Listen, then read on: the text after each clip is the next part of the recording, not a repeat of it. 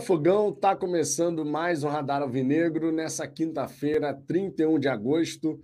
Cá estamos nós novamente para poder falar do Glorioso, já falar sobre esse clássico diante da equipe do Flamengo e, claro, falar sobre o possível retorno de Tiquinho Soares. O homem treinou com o sub-20 do Botafogo, né, justamente para poder seguir nesse processo de transição.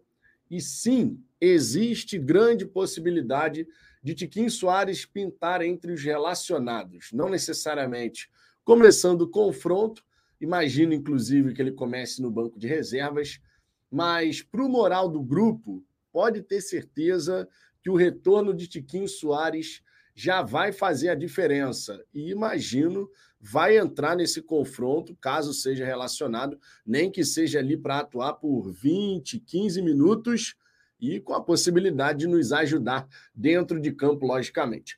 Além disso, além de falar sobre o clássico né, contra o Flamengo, vamos falar também sobre o interesse árabe em Júnior Santos. O Al-Shabaab mostrou interesse, o Botafogo fez uma pedida de pelo menos 6 milhões de dólares e, pelo menos por hora, a equipe árabe não está interessada em avançar na contratação do Jacaré. A gente vai conversar sobre isso também. Júnior Santos, que quando retornou ao Botafogo, logo assumiu a condição de titular, mas depois de um tempo, o seu futebol e a confiança foi declinando e isso realmente acabou prejudicando a sequência do jogador com a nossa camisa. Sejam todos bem-vindos. Hoje já está praticamente na sexta-feira, né? já estamos quase virando aí o dia e já já o Botafogo vai entrar em campo novamente. Numa festa daquelas, porque a meta foi alcançada. Orçamento para a festa de sábado: 64 mil reais.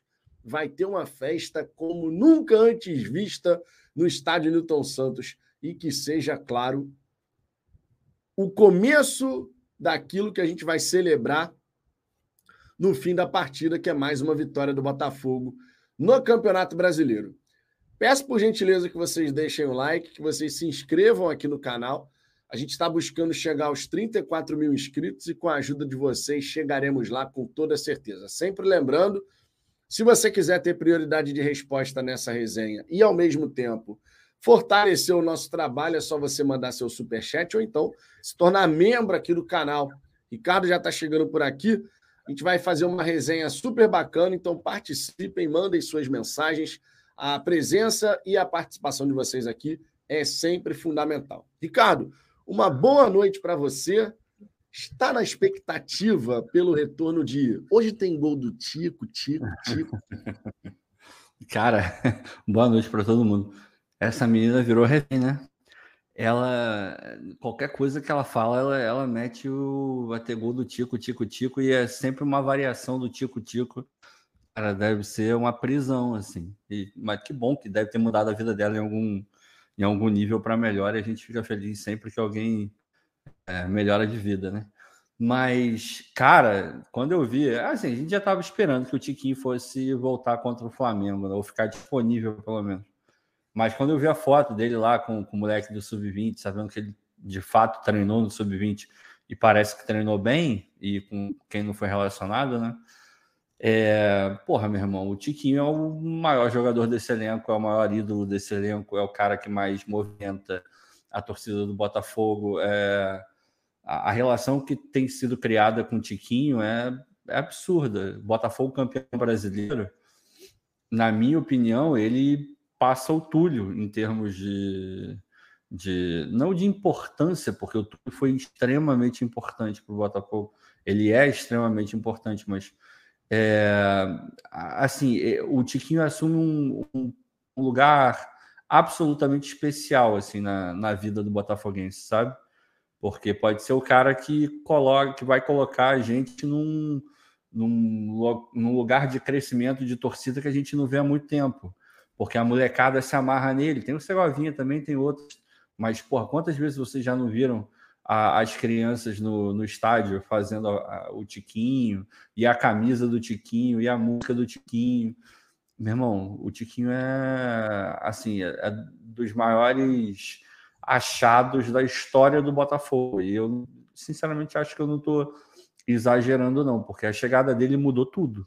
Mudou tudo. O Tiquinho é absolutamente diferenciado. Então, eu não sei se ele vai ser titular, se ele vai ficar no banco, se ele vai entrar ou não vai entrar, eu não tenho a menor ideia. Mas só de saber que ele provavelmente vai estar disponível já é um a mais para jogar contra o Flamengo, sem dúvida nenhuma. Não, e por falar nesse ânimo a mais, né, de você contar com o retorno do Tiquinho, a gente também não pode esquecer da recepção que a torcida do Botafogo fez no aeroporto do Galeão, o que foi muito apreciado pelos jogadores. O próprio Marçal destacou né, na sua rede social, quatro da manhã, e a torcida fazendo isso pela gente. Cara, a atmosfera para esse jogo de sábado tá uma coisa bacana demais. A gente teve sim a eliminação da Copa Sul-Americana, a torcida ficou chateada, mas cara, ó, essa chavinha já virou e eu tô com uma expectativa tão boa para sábado, especialmente depois que eu vi a notícia de que o Sampaoli decidiu colocar três zagueiros. Tá testando os três zagueiros lá e a gente não custa lembrar, na partida do primeiro turno, o Sampaoli jogou com três zagueiros contra o Botafogo. E eu lembro que na ocasião, quando eu vi a escalação do, do Flamengo, três zagueiros e tal, eu falei, vai ser 3 a 1 Botafogo. No fim das contas, errei por um gol. O Flamengo conseguiu descontar para 3 a 2 mas o meu palpite naquele jogo passou muito perto de estar tá certo e o meu palpite para essa partida do próximo sábado é maravilhoso. Se acontecer, vai ficar todo mundo feliz. Vou dar aquela passada inicial aqui na galera do chat, ver o que, que vocês estão falando por aqui. E aí a gente vai trocando uma ideia. O Cleiton Ribeiro, boa noite, Vitão. Espero que o Tiquinho entre no intervalo e deixe a marca dele no sábado. Intervalo eu acho difícil, sabia, Ricardo? Porque acho muito mais possível assim ele entrar de repente com uns 20 minutos, 25 minutos ainda para o jogo terminar. É uma lesão onde ele acelerou o processo, né? Com três sessões de fisioterapia diariamente, mas claro, inspira cuidados porque você vai para um jogo e uma coisa é o treinamento, outra coisa é uma partida vera, onde você tem divididas, onde você tem uma série de, de situações acontecendo. Então, no intervalo, eu acho que é improvável. O que, que você acha? Cara, assim, eu não sei o que é provável e o que não é. Posso dizer o que eu faria. Eu não entraria com ele como titular, entraria com o Diego Costa. E, na, na, minha opinião, o Tiquinho só entraria se estivesse precisando dele. É... A gente tem. Vai ter agora esse jogo contra o Flamengo. Se não me engano, tem. Logo depois da data FIFA ou ainda tem mais um jogo? Agora. Data FIFA. Não...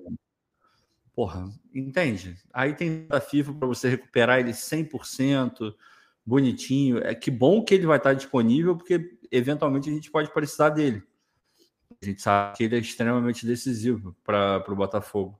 Então eu guardaria ele ali bonitinho e só usaria em última hipótese, assim, mas só de ter ele no vestiário, indo para o jogo, isso já já dá um gás no elenco. A gente vê o quanto os jogadores gostam dele. É, porra, vê a relação que tem o Carlos Alberto, o Luiz, é, o Hugo, todos eles é, demonstram ter muito respeito e admiração pelo Tiquinho. E isso faz diferença num jogo de futebol tão é, parelho quanto provavelmente vai ser esse contra o Flamengo, né? Então, eu não usaria, levaria para o jogo, mas em última hipótese eu botaria o Tiquinho em campo. Em última hipótese. Não, a ideia de você utilizar o Tiquinho só se realmente for necessário, eu entendo que também é o melhor. Assim como, por exemplo, o Ronaldo escreveu aqui. Seria excelente ter o Tiquinho no sábado, mas eu achava melhor esperar mais um pouco, pois temos a data FIFA. Mas não sou médico, fisiologista, nem preparador físico, como o pessoal aqui do chat. O Ronaldo não perde a oportunidade de dar uma cornetada na gosta galera. Muito, né, ele gosta, gosta ele gosta, ele gosta. Mas assim, essa questão que você falou, a própria questão que o Ronaldo aqui apontou, eu vou na mesma linha de raciocínio. É claro que é maneiro você poder imaginar o Tiquinho voltando, entrando, fazendo gol, super legal. Todo mundo quer ver o Tiquinho voltar a jogar. Mas eu vou continuar com a opinião que eu dei aqui há um tempo atrás e falando com amigos também, né, em off. É, eu só colocaria o Tiquinho se ele de fato estivesse 100% da sua condição ali, pode entrar, não tem risco, tá de boa. É, entendam, todo jogo tem um risco, claro, mas não tem risco no sentido de estamos forçando a entrada não, é. dele nesse momento. Fosse uma final, Porque a gente tem um campeonato. É Exato, a gente tem todo um campeonato pela frente ainda. E por mais que tenha pausa para a data FIFA, essa pausa para a data FIFA, claro, a gente tem que aproveitar para ajustar, azeitar a máquina. Não para buscar recuperar mais uma vez um atleta que passou por um período de recuperação, de uma lesão e tudo mais. Obviamente, o Laje e o próprio Tiquinho, né? Os caras vão avaliar juntos ali a situação.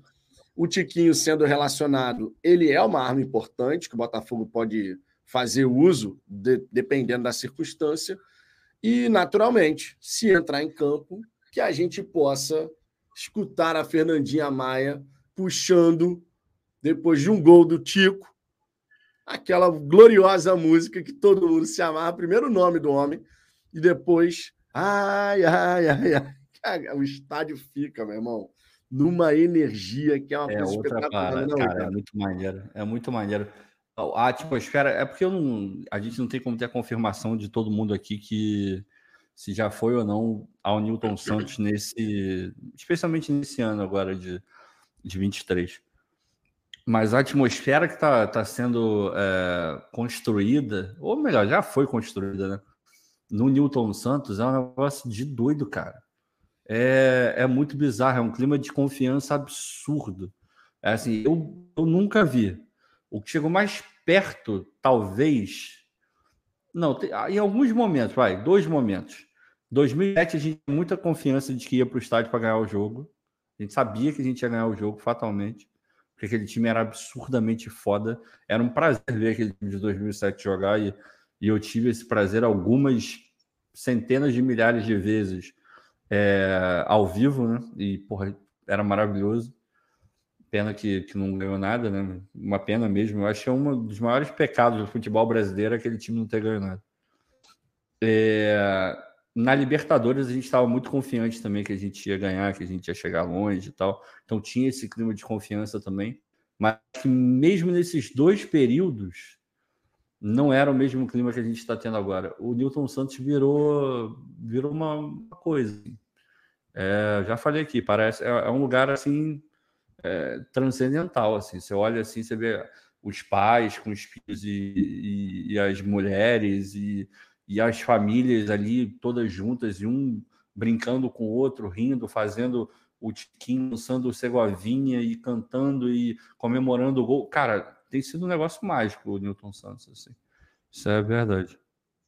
Não, é, eu concordo plenamente, cara. E, meu irmão, quando sai um gol, quando sai o gol, aquela, meu irmão, aquela alegria que toma conta. É. É. A galera, porra, se abraçando, todo mundo assim, vamos, porra, não sei o quê. Cara, é muito bom. É muito bom, na moral.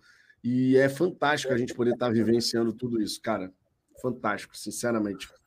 Joel Brito, boa noite, Vitão. Boa noite a todos. Tomara que seja verdade essa notícia de que os caras vêm com três zagueiros. Essa formação nunca funciona. Cara, eu nunca vou esquecer de algumas declarações de treinadores falando sobre um esquema com três zagueiros mas, em especial, a declaração numa entrevista que eu escutei do Cláudio Caçapa. Quando ele assumiu interinamente o Botafogo, eu busquei né, assistir algumas entrevistas que ele deu para entender como é que ele pensava futebol. E, uma das... e ele foi zagueiro, né? Então, foi especialista da posição. No Lyon, inclusive, durante bastante tempo, ele foi responsável por ser um dos caras ali que treinava o sistema defensivo da equipe do Lyon. E ele deu uma declaração falando assim: olha, eu gosto muito de jogar com três zagueiros. O meu esquema favorito, eu me tornando técnico e tal, é jogar num 3-5-2, um 3-4-3, enfim. Tem suas variações, claro. Mas ele falou assim: mas é um esquema que precisa ser muito bem treinado. É um esquema diferente, porque os jogadores estão habituados hoje em dia a utilizarem uma linha de quatro zagueiros, né, quatro defensores, aquela coisa toda, né? Que é o mais fácil de, de se adaptar. Num esquema com três zagueiros, se você não tem os movimentos bem executados, bem coordenados, você perde o controle da partida e você acaba dando muito espaço. Quando eu vi no primeiro turno que o Flamengo ia jogar contra o Botafogo com três zagueiros e naquela ocasião o Júnior Santos estava vivendo um bom momento, primeiro pensamento que me veio assim à cabeça, eu falei: três zagueiros, meu irmão, o Júnior Santos vai cair nas costas do, do Ala, o Vitor Sá vai cair nas costas do outro, vai deitar e rolar. Porque eu já pensei no espaço que ia dar. O Wesley e o Ayrton Lucas, eles têm veias ofensivas. Ou seja, você obriga um zagueiro a ter que fazer a cobertura, a ter que sair dali de, de proteger a grande área para tentar fazer o combate. Os espaços aparecem. Oh, mas eles têm o zagueiro mais rápido do Brasil, Vitor. Tá falando besteira, pô. Não, o, o cara não falou que ele não perde na, na, na corrida para atacante nenhum. Ele mandou essa aí outro dia. O Fabrício foi, foi, o Fabrício, né? Foi, foi o cara que veio do Bragantino. Mandou essa. Eu, eu não duvido. Eu desafio um atacante a me ganhar na corrida. Então eles estão de boa, pô. Tá tranquilo. Pode jogar com três zagueiros. Esse, esquema, esse esquema com três zagueiros me anima também. Esse esquema com três zagueiros me anima também. Ah, mas é, será que isso não é de formação, não? Sabe, porque, Cara, porra... Não sei não, meu irmão. Não sei porque, não, porque pra, ele já pra, fez isso, né?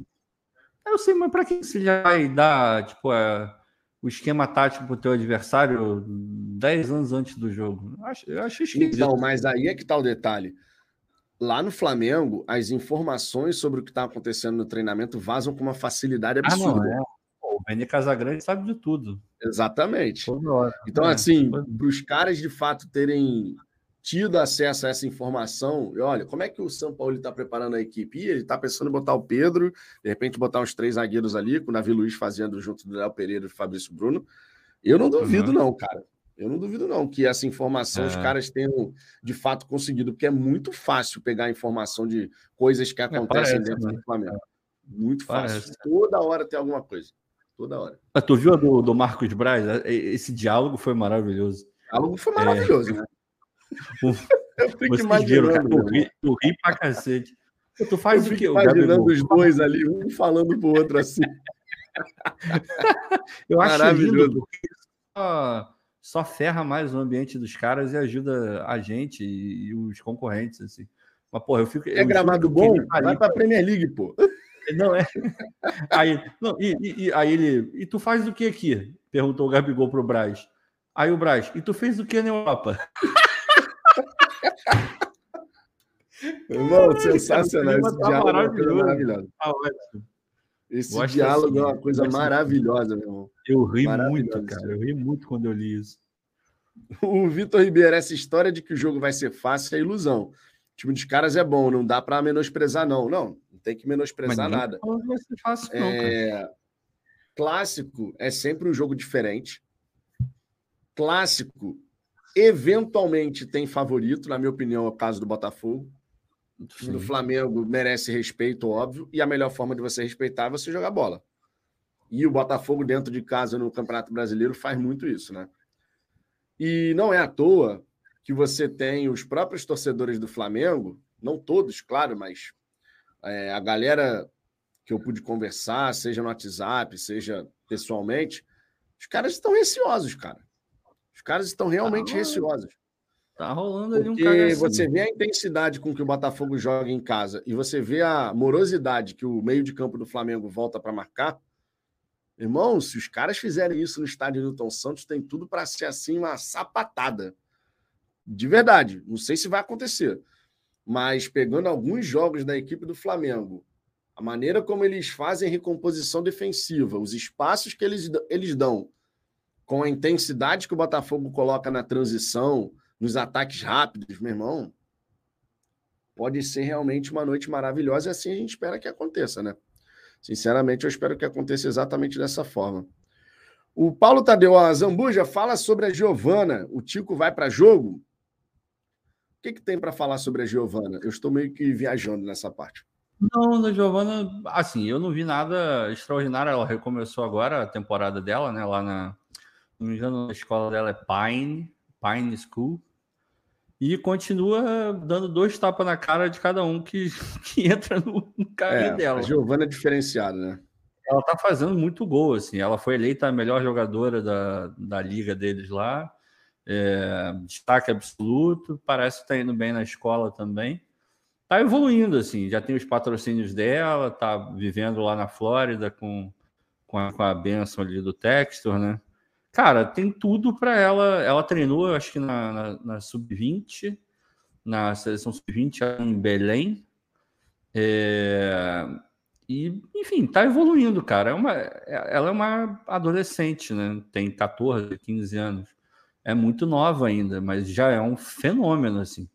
A CBF tem que ficar tratando ela muito de perto e muito bem, porque o potencial que essa menina tem é, é potencial para ser a melhor jogadora do mundo, assim. Agora, o Textor não é burro, não é bobo, levou ela para cá, lá para Flórida, e, enfim, não duvidaria nada que daqui a pouco, maior já, mais evoluída, ela fosse para a Europa e, e, jogasse numa liga lá, de repente, no Lyon, que é um time forte feminino, de repente até mesmo aqui nos Estados Unidos, que a liga é, é bem organizada, enfim, o caminho dela tá, tá trilhadinho, cara. Seja indo para a Europa, ficando nos Estados Unidos, ela com certeza vai ser um destaque nível mundial, assim, porque é, é um talento raríssimo, raríssimo. Aqui ela tá deitando, deitando os cabelos, cara. E o Tiquinho, Ricardo, vai para jogo ou não vai? Responde o Paulo não, aí. Vai, vai, vai, aquecer vai aquecer, vai botar a roupa, vai botar a camisa 9, vai para o banco, eu acho. E espero eu que fique por aí, que a gente não precise usar o Tiquinho e ele fique descansando no banco ali. E no final só entre para ouvir a torcida cantar a música dele, os companheiros jogarem água na cara dele, esse tipo de coisa. Vai o jogo, vai, pô, vai estar disponível. E que bom, né? Como a gente já falou, né? Um gás a mais. Ter o Tiquinho perto é... deve ser maravilhoso. Eu queria ser muito amigo do Tiquinho. Na verdade, eu queria ser amigo de todos esses caras desse elenco, porque pois é. parece que é um ambiente tão foda, tão maneiro, tão leve, assim, e ao mesmo tempo tão responsável, que no final das contas é aquela mescla que a gente sempre é, imagina, né? Você tem jovens jogadores, jogadores experientes, você tem seriedade na hora que precisa e você tem descontração na hora que precisa também. Então, assim, não é à toa que a gente está onde a gente está, porque a combinação me parece muito. É, não digo perfeita, porque é difícil, né? Você ter uma combinação perfeita, mas é uma combinação muito, muito, muito bem azeitada ali, né? Tá, tá bonito de ver. Tá bonito, com certeza. O Valclide Rufino, se o Botafogo não conseguir vencer o Flamengo, a situação vai começar a se complicar, até porque os outros dois jogos serão fora de casa e o Botafogo não tem conseguido vencer fora de casa. É, gente, confiança. Sábado, jogando em casa, Botafogo 100% de aproveitamento. Vamos entrar nessa de ficar pensando se não conseguir vencer, porque depois joga fora de casa, que não sei o quê. Vive o um momento. E o momento é de um Botafogo favorito, jogando nos seus domínios, com o apoio da torcida, fazendo a maior festa já vista no estádio Newton Santos. Então vamos focar no, no, no, lado bom, né? E não ficar pensando na cagada que pode acontecer. Não, não tem cagada nenhuma. Esse time Botafogo certamente vai entrar ligadaço. Isso não é garantia de vitória, mas se a gente fizer aquilo que a gente vem, vem fazendo no estádio Newton Santos, vai ficar muito difícil para a equipe do Flamengo. E é o que a gente tem que pensar. Do outro lado também vai ter uma equipe com uma estratégia, querendo vencer e tudo mais mas a gente tem que estar lá para ser realmente o 12 jogador, todo mundo pensando positivo e não ficar com receio, com medo de qualquer coisa. Na verdade, quem está preocupado é o lado de lá. É o lado de lá. O flamenguista está com receio de tomar uma pavora do Botafogo. Tem muitos, inclusive, que estão falando isso. E não estão falando da boca para fora, não, tá? Porque eles sabem como é que está o time deles. Inclusive, quero mostrar aqui já já para vocês na, na rede social, tem algum, alguns comentários muito interessantes de flamenguistas quando saiu a informação de que o São Paulo poderia colocar três zagueiros. Já já vou trazer aqui.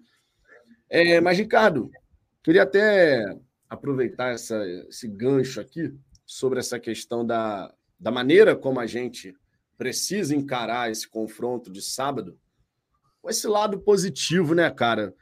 Eu, eu, sinceramente eu quero que um belo dia a gente possa chegar e, e ver a torcida de modo geral sempre confiante, independente do que aconteceu no jogo anterior. É uma construção, obviamente, uma mudança de mentalidade cultural e tudo mais.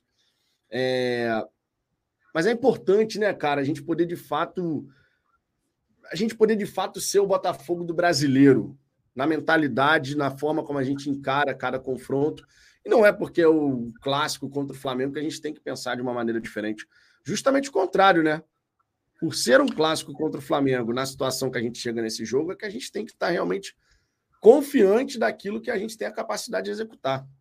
Não, foi o que você falou, cara. É, é uma construção. A gente, da mesma forma que a gente ficou com, essa, com esse receio, não de um dia para o outro, foram décadas até a gente enraizar isso tão forte dentro da torcida do Botafogo, também vai demorar um pouco para que você crie novas raízes, que você tire essas e coloque outras. Mas você precisa começar. Se você não começar esse processo, vai ficando cada vez pior. E o Botafogo já no ano passado já começou. É, não com uma campanha maravilhosa em casa, mas uma campanha a partir do momento que a gente monta a base desse time que está aí hoje, a gente já consegue uma campanha de G4 a partir daquele momento. Então, eu já olho e falo, opa, peraí, temos um time confiável, um time competitivo, que era o primeiro passo. O primeiro passo era fazer o Botafogo um time competitivo e aquele, aquela coisa de vergonha a gente não vai passar, é, brigar por rebaixamento, esquece, isso já não pertence mais ao Botafogo.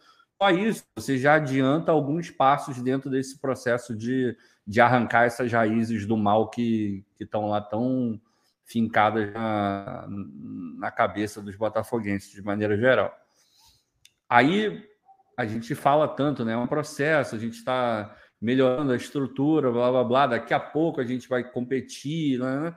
aí acaba que esse ano a coisa é, acelera e a gente já olha para o time e fala, cara, a gente tem um time extremamente competitivo, um time extremamente confiável. Esse time é muito confiável. Então, essa construção ela é um pouco mais acelerada. E o que dá aquele respaldo maneiro, aquilo que deixa a gente mais tranquilo, é saber que nada do que está acontecendo foi por acaso, foi sorte. Obviamente, uma, um fator ali, uma porcentagem de sorte aqui, outra ali, certamente teve, porque isso acompanha toda e qualquer história de sucesso, tem um componente de, de sorte envolvido, mesmo que seja mínimo mas a base primordial é o trabalho, é a, a excelência que está sendo implementada dentro do fogo, é a pesquisa do mercado, é a inteligência para olhar os dados e ir atrás dos jogadores corretos, é você estruturar a parte administrativa que está sendo feita para conseguir uma, o terceiro maior patrocínio do Brasil, para conseguir ativações legais no Newton Santos, para firmar parceria para ter o, um ônibus para dar uma, um conforto melhor para o time feminino e para o time masculino, é voo fretado, tem que ter um planejamento financeiro para você poder ter caixa para bancar esse tipo de, é, de logística, enfim, tudo isso está nesse processo todo que a gente está vivendo. E se nós soubermos aproveitar e ler e ler o que está tá acontecendo da maneira correta, interpretar da maneira correta, a gente só, com, só não, não, com tudo isso que eu falei, a gente já conseguia arrancando as raízes. Então o processo já começou. É um processo um pouco mais lento, está sendo mais é, ativado esse ano por conta da, da campanha que a gente está tendo. E o título, sem dúvida nenhuma, vai ser um catalisador nessa história. A gente vai acelerar ainda esse processo, mas ainda assim é, a gente tem que manter os pés no chão, porque está muito longe. Hoje, o, o Vitor Falcone, que é um cara muito maneiro, é, já, já passou meia-noite aí no Brasil, né? Então já não é mais aniversário dele, mas para mim aqui ainda é porque eu tô, eu tô no dia, dia 31. Então ele fez aniversário hoje, parabéns para ele de novo. E ele me mandou um vídeo do, do ex-treinador, você chegou a ver, do Sub-20? É, dizendo como é que era, como é que eram as condições de treinamento do Botafogo Sub-20 em 2018 que não tinha campo para treinar, que o café da manhã dos moleques era suco com é, biscoito e não sei o que. Quando tinha muito, tinha um, um pão com queijo e presunto, mas quando não estava devendo a padaria. Esse é o nível de onde a gente saiu. nível muito né, baixo. Cara? É um nível muito baixo. É 2000, cara, 2018 foi ontem. Foi ontem, em, em termos de, em, no tempo, assim, se você pensar em médio e longo prazo tal, meu irmão, 2018 foi, foi ontem. E, e você ter esse tipo de estrutura e, pra, e você hoje está podendo brigar pelo, pelo que a gente está brigando, a gente está acelerando esse processo. E tem botafoguense que olha, não enxerga isso. Aí continua lá com a, com a porcaria da raiz do mal lá implantada no coração. Meu irmão, a gente tem que trocar esse disco aí. A gente tem que fazer uma outra coisa. Eu escrevi um texto hoje lá no Fogonete, se vocês quiserem, puderem dar uma moral lá, comentando e tal, é super bacana. E eu falo sobre isso, assim. A oportunidade que a gente está tendo, ela é única. Ela é única. A gente não sabe quando a gente vai ter outra. Ganhar brasileiro é muito difícil. E a gente tem que lidar com isso com a maior inteligência possível. E a gente saber que é um processo longo, mas que a gente está tendo a chance de viver algo importantíssimo agora. Então, meu irmão, o foco tem que ser esse, nada mais.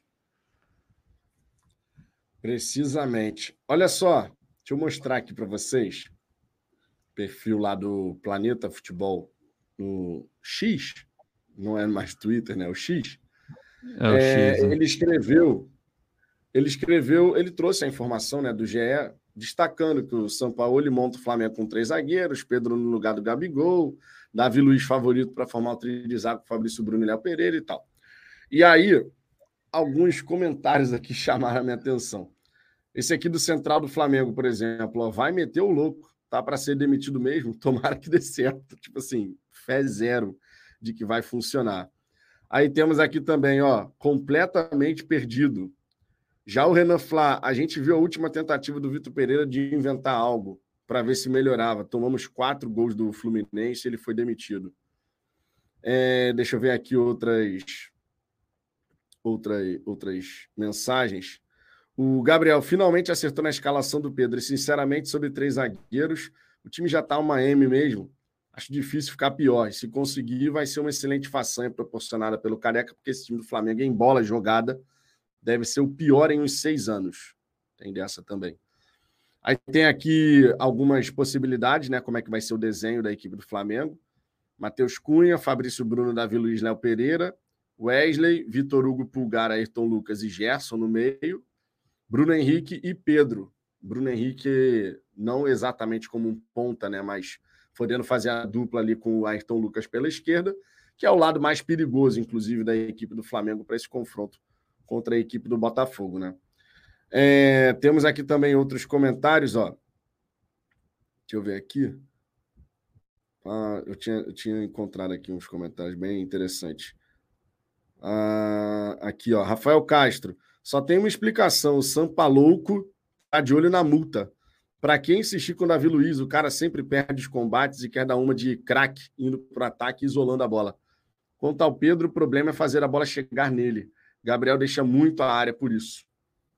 É o, o Pedro que ó, provavelmente vai ter essa chance de começar jogando, né? O Gabi aqui, ó, pode comemorar, Botafogo, torcedor do Flamengo jogando a toalha. Meu. O Hugo Oliveira, sem Rascaeta e Luiz Araújo é a melhor opção. Dá o corredor para Ayrton atacar, na qual é a melhor característica dele. Deixa eu ver aqui outros comentários, ó. Tá mais perdido que o Bernard no 7 da Alemanha. Parei nos três zagueiros. Eu ver aqui outros. É, o Luiz aqui, perdemos. A galera não tá, tá muito afim de ver o Flamengo com três zagueiros, não. O Alves aqui. Ele tá pedindo para tomar goleada. Três zagueiros não dá certo e lá vem de novo. Eu perguntei para um flamenguista que eu conheço, que eu lembrava do jogo contra o Botafogo, né? Que ele tinha colocado três zagueiros. E eu perguntei para esse flamenguista em quantos outros jogos o São Paulo tinha feito isso, né, de colocar de fato três zagueiros. E a resposta que eu tive é que por diversas vezes eram dois zagueiros, mas o Thiago Maia virava esse terceiro homem da zaga, né, fazendo essa saída de três com o volante, um dos volantes. É... Não foi muito comum ao longo do Campeonato Brasileiro o Flamengo efetivamente jogar com três zagueiros. Eu fui vendo pelo Google, Ricardo, E só no jogo contra o Botafogo, efetivamente, a gente teve o Flamengo com três zagueiros, de fato. E aí depois, ah, aí, depois ele pode voltar a fazer isso de novo contra o Botafogo. Eu estou curioso, inclusive, para saber como é que ele vai, como é que o, vai, vão ser as estratégias. Porque o Flamengo gosta de ter a bola, mas o Botafogo com o Laje, ele busca ser mais agressivo. Meu irmão, estou muito curioso para saber como é que vai ser esse, esse jogo de xadrez. Muitíssimo, cara, esse negócio de. Ah, é isso aí, vamos jogar com três zagueiros. Cara, tô achando muito esquisito. Eu não sei, eu acho que isso é blefe. Eu, eu sinceramente não, não, acredito que ele vai entrar com três zagueiros, não, cara. Mas é aquele negócio, eu também não acreditava que o, que o Laje ia entrar com o Tietchan na direita. E ele entrou, então. É, é, a vida. Treinador, cara, treinador é foda. Tem hora que o cara encasqueta com alguma coisa, não adianta. Pode descer Cristo para dizer que ele tem que mudar, que ele não vai mudar porque é convicção, é não sei o quê. Aí realmente complica. Vamos ver. Aniversário do Douglas aí, ó. Douglas, esse, esse qual, qual, é o presente que você deseja? Hum, hum, mas, é olha o horário, hein? Olha o horário, hein? Pelo amor de Deus, não vai dizer. Pô, cara, se ele, se ele não pediu uma vitória do Botafogo, tem coisa errada aí.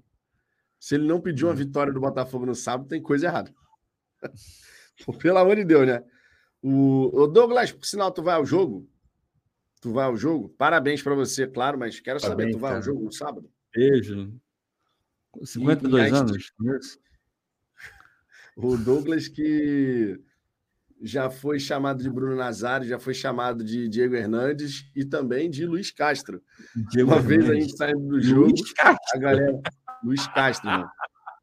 A galera passando pela gente assim, e aí olhava para o Douglas: quem ganhou? Quem ganhou? Aí não, não é possível, cara. cara. Luiz Castro. É. Não, o Nazário lembra bastante. O Nazário eu, eu reconheço. Mas o, o, Castro não parece, não. O Castro não. Mas o Nazário, o Douglas tem, tem estilo, então pode ser pelo estilo, né? O Castro estava sempre estiloso, bem vestido, então de repente pode ser por aí. O Mário Peixinho, três zagueiros sem treinar direito quase nunca dá certo. Quase, aqui representa 0,01%.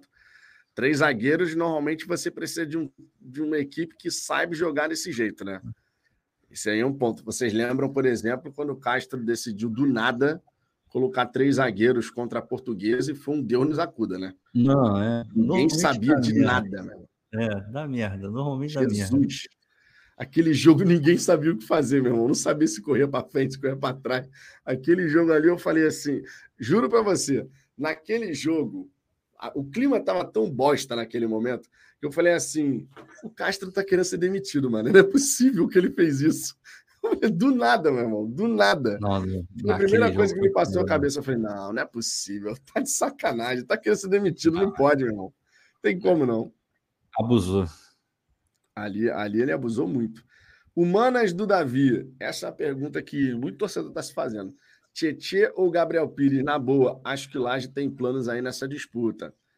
Eu já expliquei qual é o meu, meu raciocínio em relação a ele testar o Tietchan aberto pela direita. Já para mim, para mim, para mim não tem raciocínio. O nome disso é erro. Ponto. Errou. Insistiu no erro e tu é, tem aprendido. Não, aí é que tá. Ah, mas aí é que tá.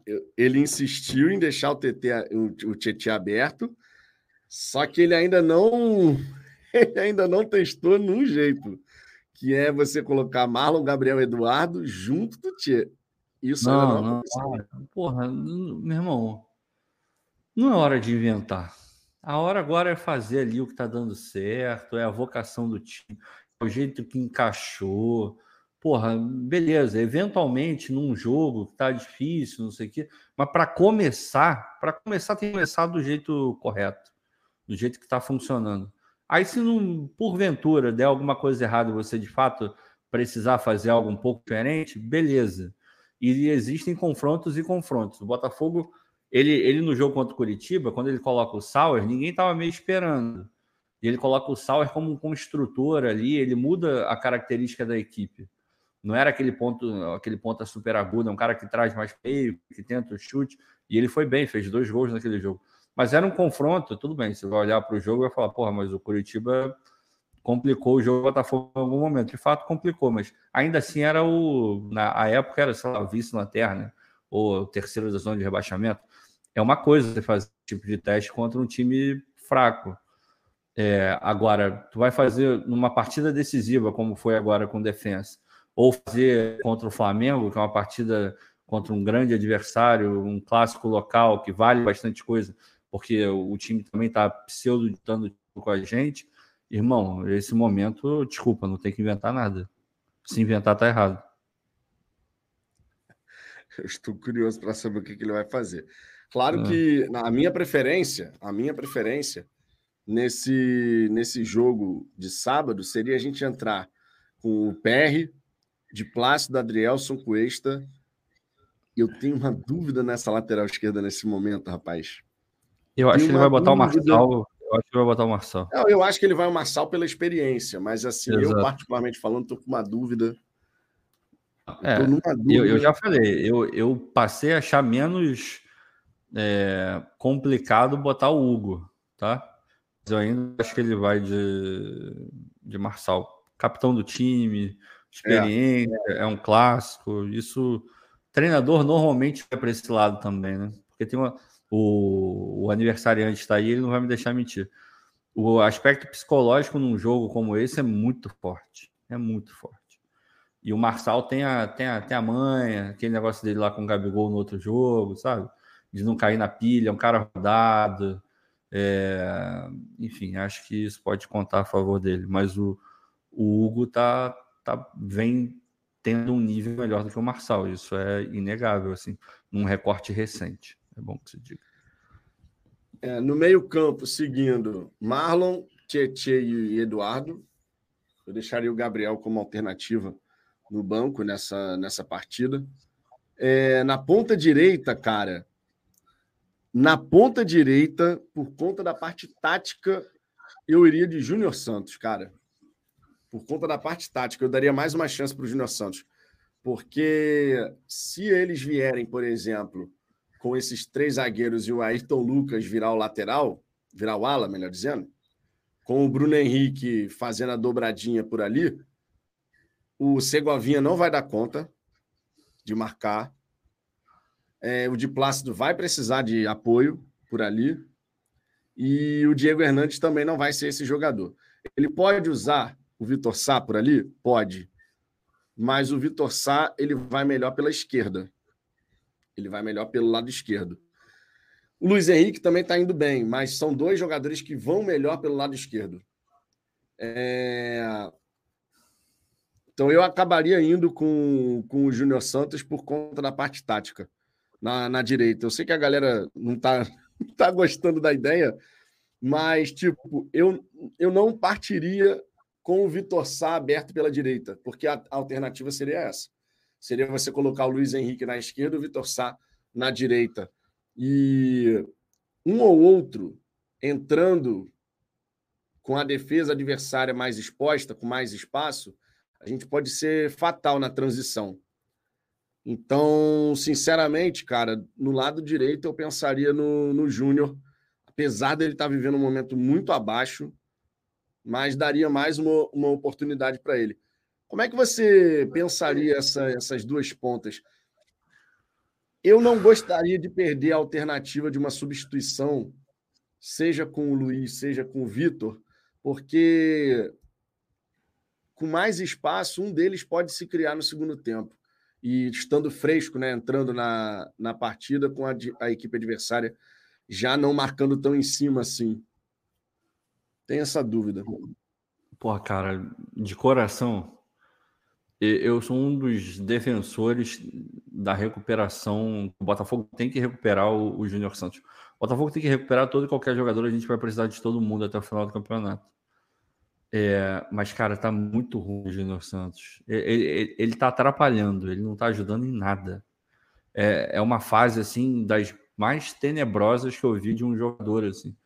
Ele tá errando tudo. Ele não dá sequência em jogada nenhuma. Ele não arruma. Arrumou um pênalti na Sul-Americana, mas no histórico recente dele, a única coisa positiva que, que a gente pode lembrar aqui. é, é tá muito fraco assim. É, é, é uma peça nula.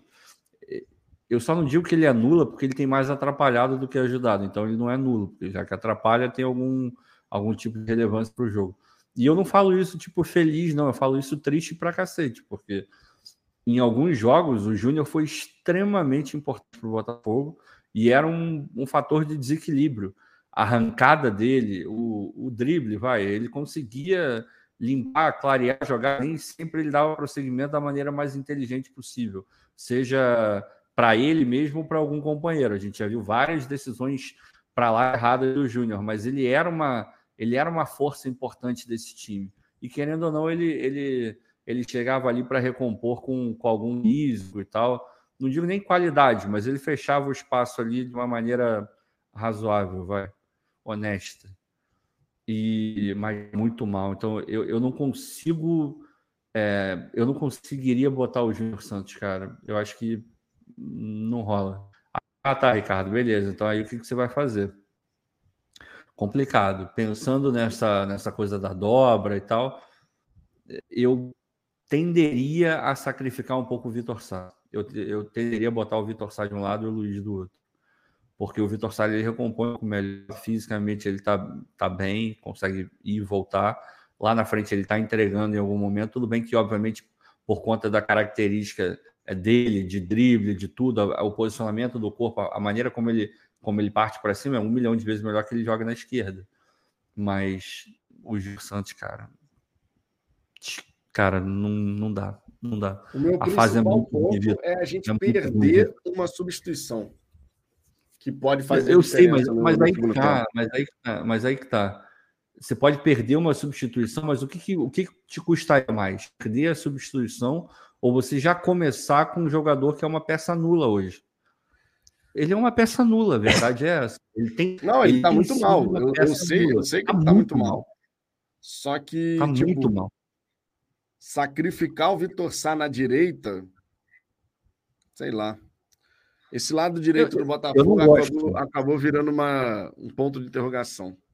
Né, e na verdade não é que virou, né? Ele já é há muito tempo e a gente já apontou isso há muito tempo.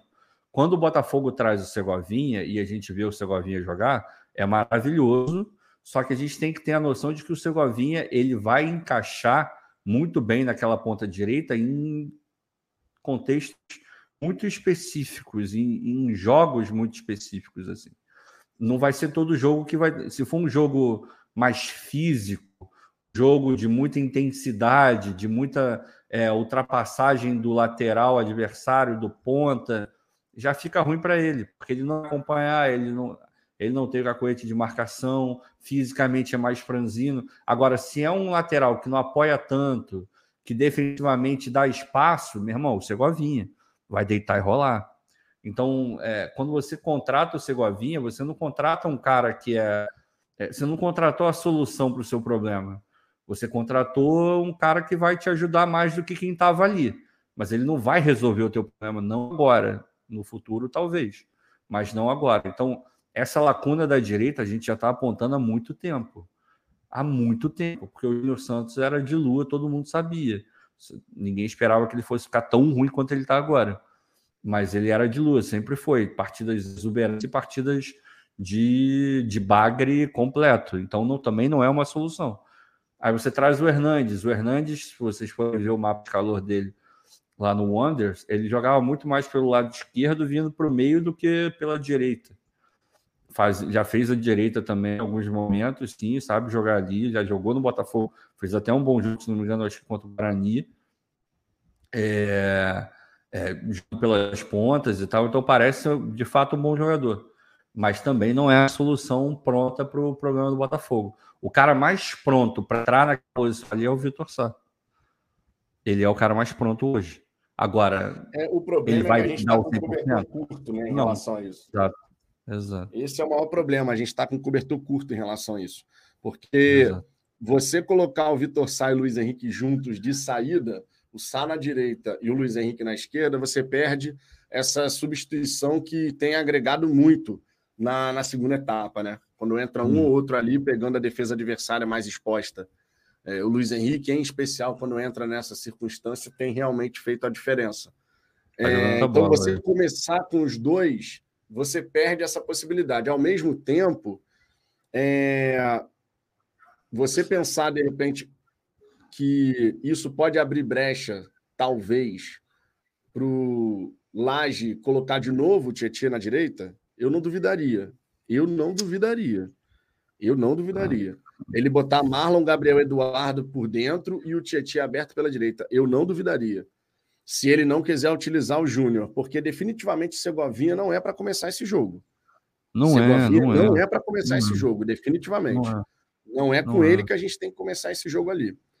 Então a gente fica com cobertor curto. Se eu coloco o Júnior para tentar ter uma alternativa de substituição entre Vitor Sá e Luiz Henrique na segunda etapa, eu tenho um jogador que vive um péssimo momento. Se o Júnior não for ser utilizado e o Laje resolver colocar o Tietchan aberto pela direita, colocando o Gabriel Pires por dentro, a gente vai ter um jogador fora de posição que não vai agregar tanto assim na fase ofensiva. E a gente perde o Tietchan onde ele rende mais, justamente como um segundo homem de meio de campo. É, o Diego Hernandes não vem sendo utilizado, não vai ser num clássico que ele vai começar o jogo. Então a gente já sabe que também está descartada essa possibilidade, né?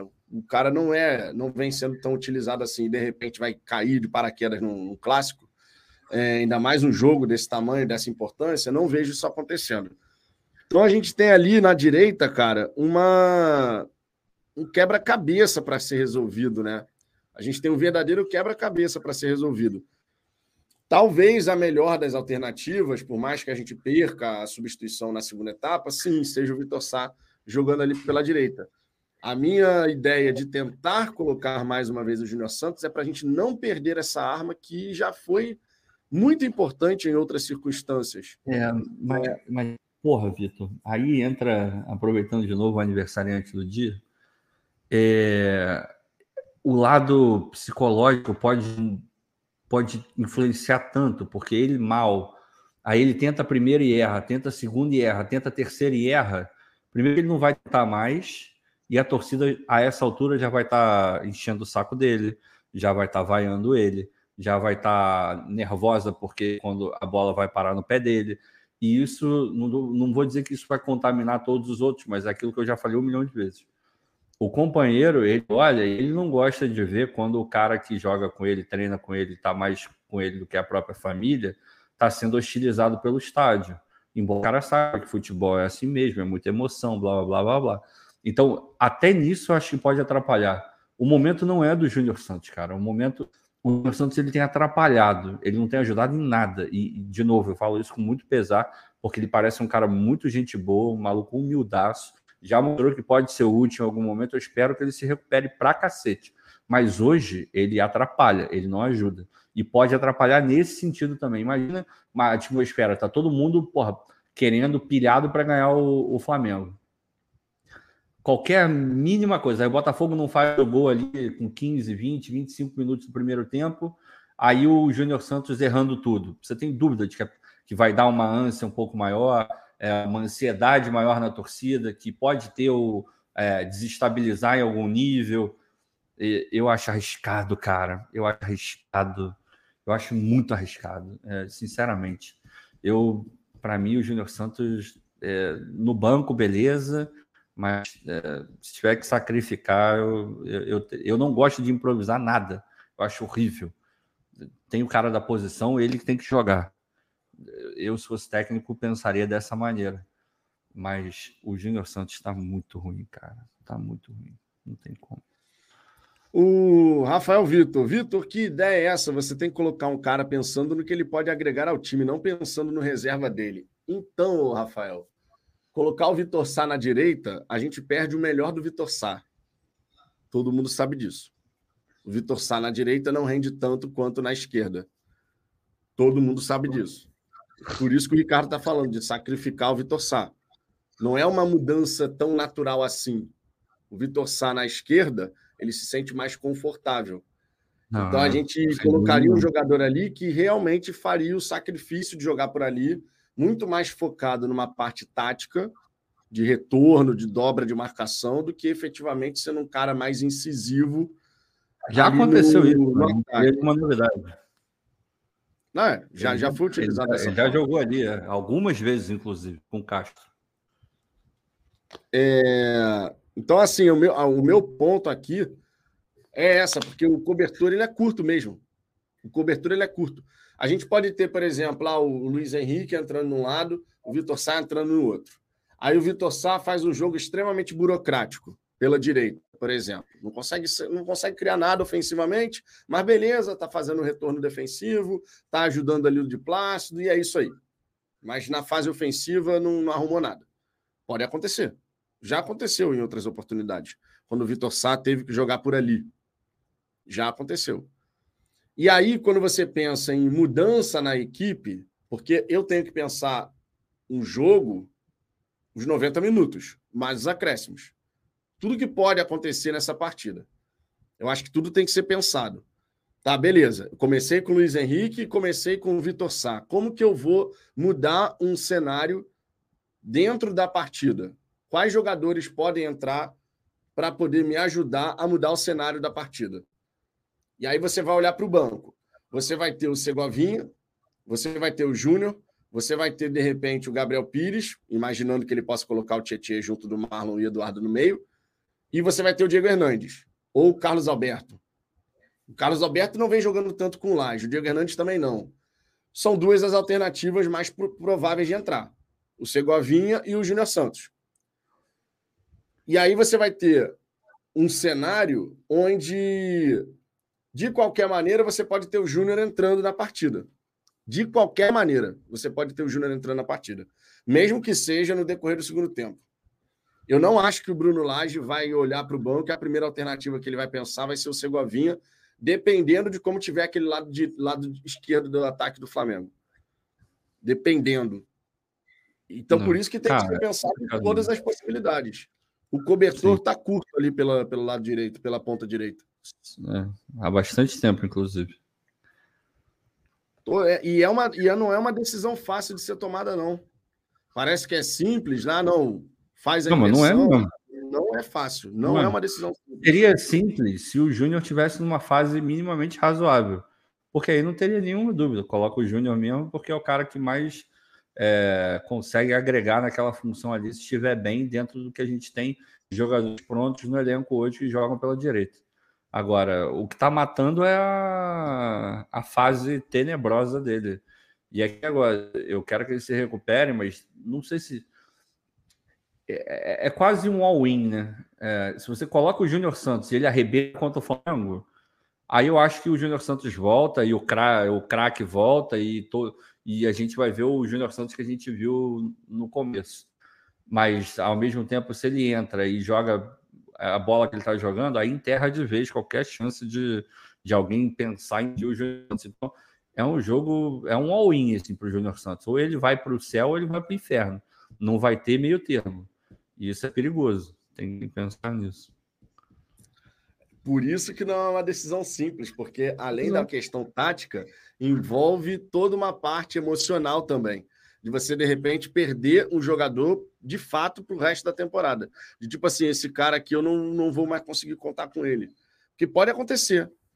O cara entrar numa espiral descendente tão ruim, uma fase tão ruim, que você não consegue recuperar ele dentro desse, desses jogos que restam do Campeonato Brasileiro.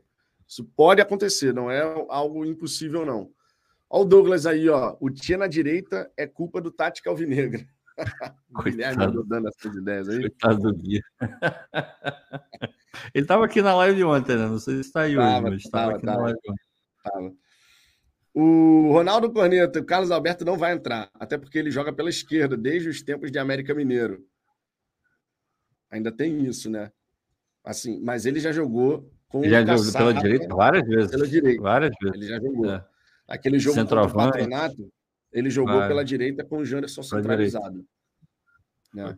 É porque você acaba tendo que utilizar o jogador de uma forma diferente. Por quê? Porque os nossos pontas, a gente tinha o Sauer, que era canhoto, e de resto, cara, eu acho que a gente não tem ponta canhoto no elenco.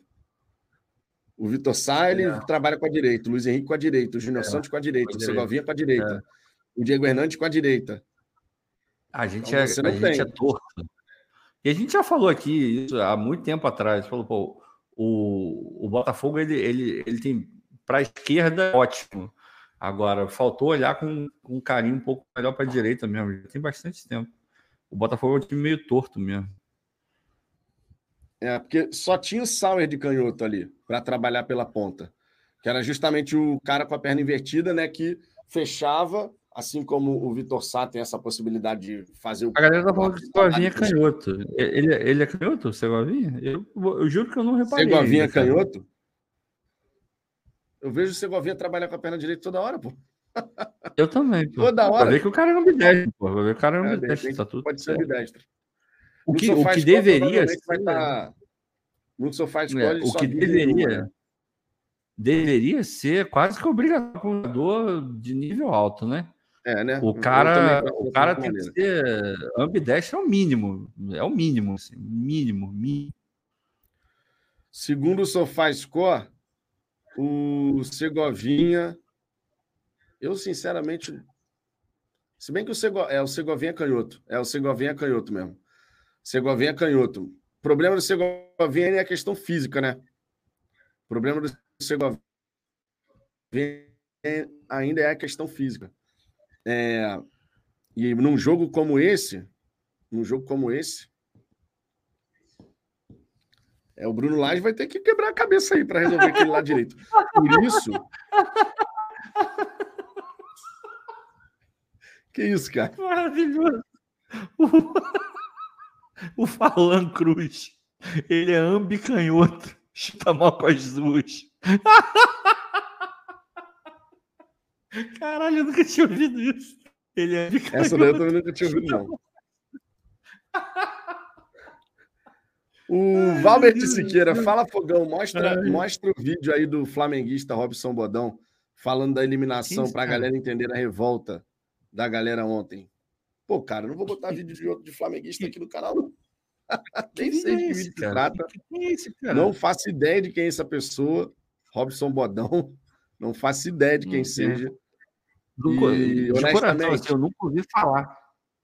Não, e honestamente, cara, eu não quero mais falar de Sul-Americano, irmão. Já passou, já falei pra cacete. A gente já fez pós-jogo aqui. Acho que a gente precisa olhar para frente, entendeu? Olhar para o Campeonato Brasileiro e esquecer Sul-Americana. Já deu, não tem mais por que ficar chateado, irritado. Já passou e a gente tem que concentrar no Brasileirão. Pelo menos meu pensamento é esse. E, sinceramente, ah, não faço não ideia de quem é o tal do Robson Bodão aqui. Não faço ideia. É, eu realmente nunca ouvi falar também. Mas o a galera tá falando que o Errante também é canhoto. É... Cara, esse negócio é complicado, né? Porque a gente, a gente se protegeu muito do lado esquerdo, mas o lado direito realmente é, é foda, porque eles têm qualidade, são todos jogadores de qualidade, né? É que não tem uma opção sempre ponta, né? Uma opção que você olha e fala, ah, coloca que vai dar que vai dar super certo, assim. É, em alguns jogos o Segovinha foi muito bem, esse último jogo também, tudo bem, todo mundo foi mal, mas ele foi muito mal. Em outros jogos também não, não produziu nada é, extraordinário. É, cara, é complicado. Na esquerda, não. A gente sabe que se botar o Vitor Sá ali, no nível que ele está apresentando, vai, ter, vai sair coisa boa dali. O Luiz, a mesma coisa, mas na direita tá encruadaço encruadaço. É, o Norton Alves, não tem jeito, Vitão, quero Tietchan na direita. Vai morrer abraçado com Laje. Cara, eu não quero nada. Eu só estou explicando a minha visão sobre o porquê o Laje começou a testar o Tietchan por ali. E, sinceramente, faz sentido. Porque faz sentido a explicação. Na cabeça dele. Porque, é. porque olha só, ele gosta muito do Gabriel Pires. Ponto. Ele gosta muito do futebol do Gabriel Pires.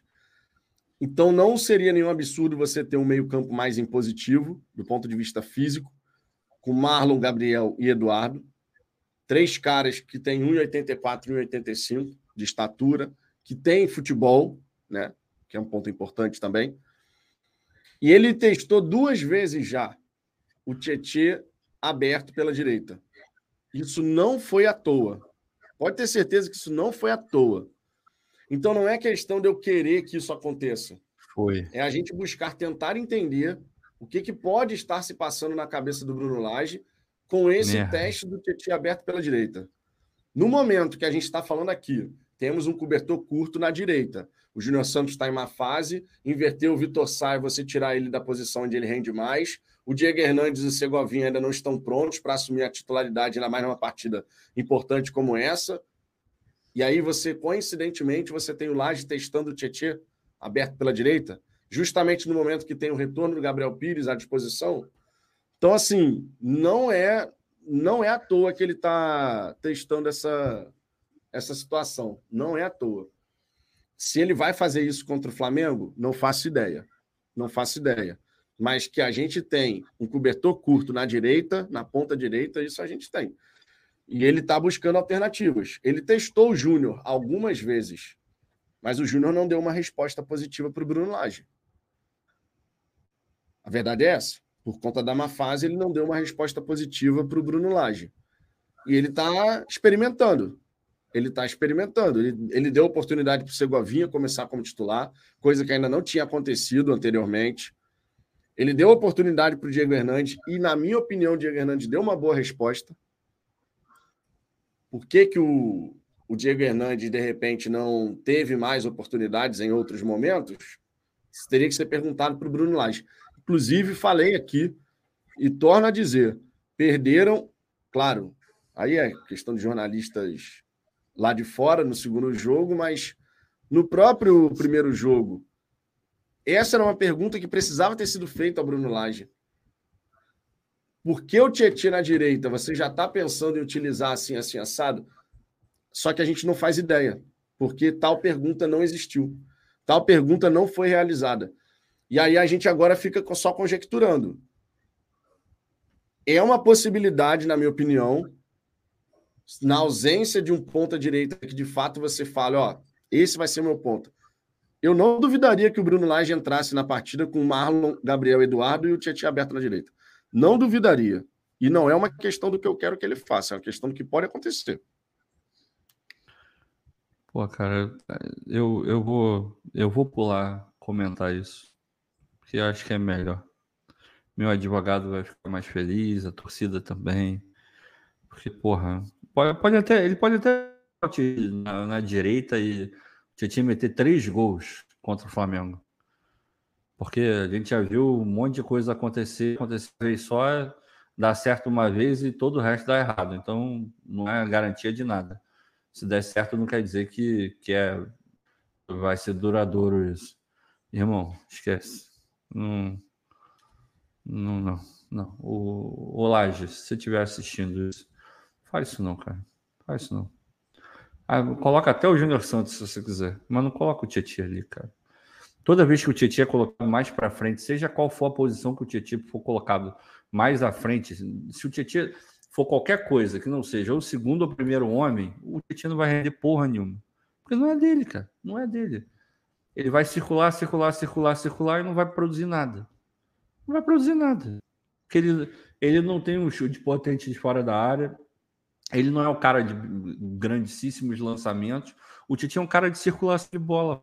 É para isso que ele está ali. Para isso que ele serve. É, no, no, esquema desse Botafogo, né? Aí tu vai querer botar ele numa posição onde ele vai ter que criar, onde ele vai ter que enfiar uma bola, onde ele vai ter que quebrar uma linha. Onde... Não é característica do cara, porra. Para que, que você vai fazer isso? Aí é melhor botar até o Júnior Santos na fase mesmo. Agora, porra, se ele entrar com, com o cara na direita, aí aí realmente eu vou continuar torcendo. A gente vai vai para cima do Flamengo, vai querer ganhar o Flamengo.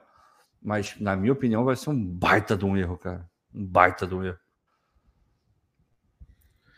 É, deixa eu ver aqui o Luiz Alves. Vitão, a única coisa que o Laje precisa saber é que ele não pode insistir em algo, teste, no jogo como de sábado, como fez no jogo passado.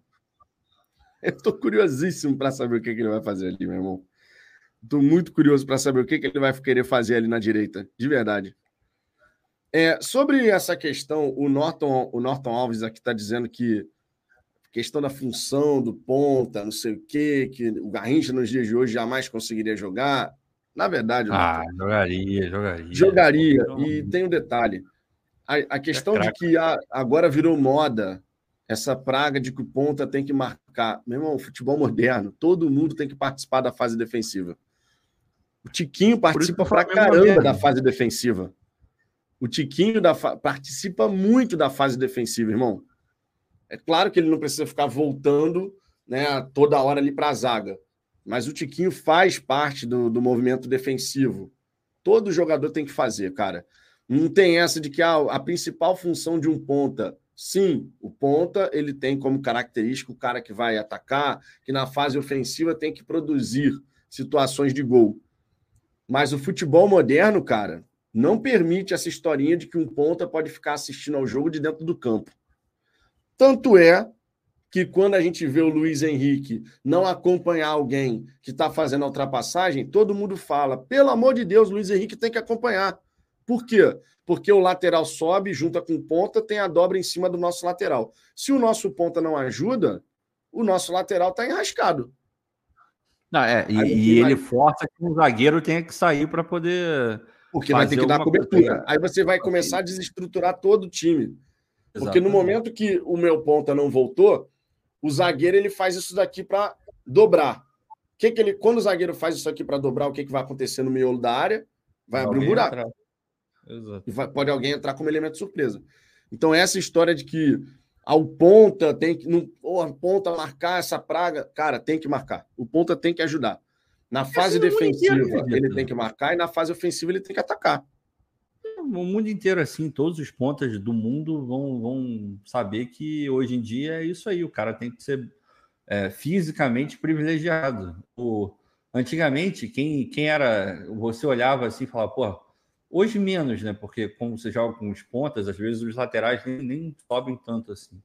Mas antigamente você viu os laterais, o cara tinha que ir ficar indo e voltando, indo e voltando. Era o cara mais privilegiado fisicamente do time. É, hoje em dia, normalmente é o ponta. O ponta deve ter os índices que mais porra, corre, que mais anda, que mais dá pique, que mais dá toda, porque é, a gente viu de um tempo para cá é uma profusão de times que jogam com, com pontas abertas para alargar o campo, para não sei o que, blá, blá, blá, blá. Quase todo mundo joga assim. É, é, é foda, cara. É, é, o futebol mudou, o futebol é é a exigência do, do tempo, não tem como correr, assim, até que venha um novo ciclo onde eventualmente os pontas caem um desuso e surge uma outra coisa, ou reciclem alguma coisa e a gente passe a não ter mais um, um ponta com a principal função ali, é, porque tem, tem os caras que falam, e até certo ponto é até verdade.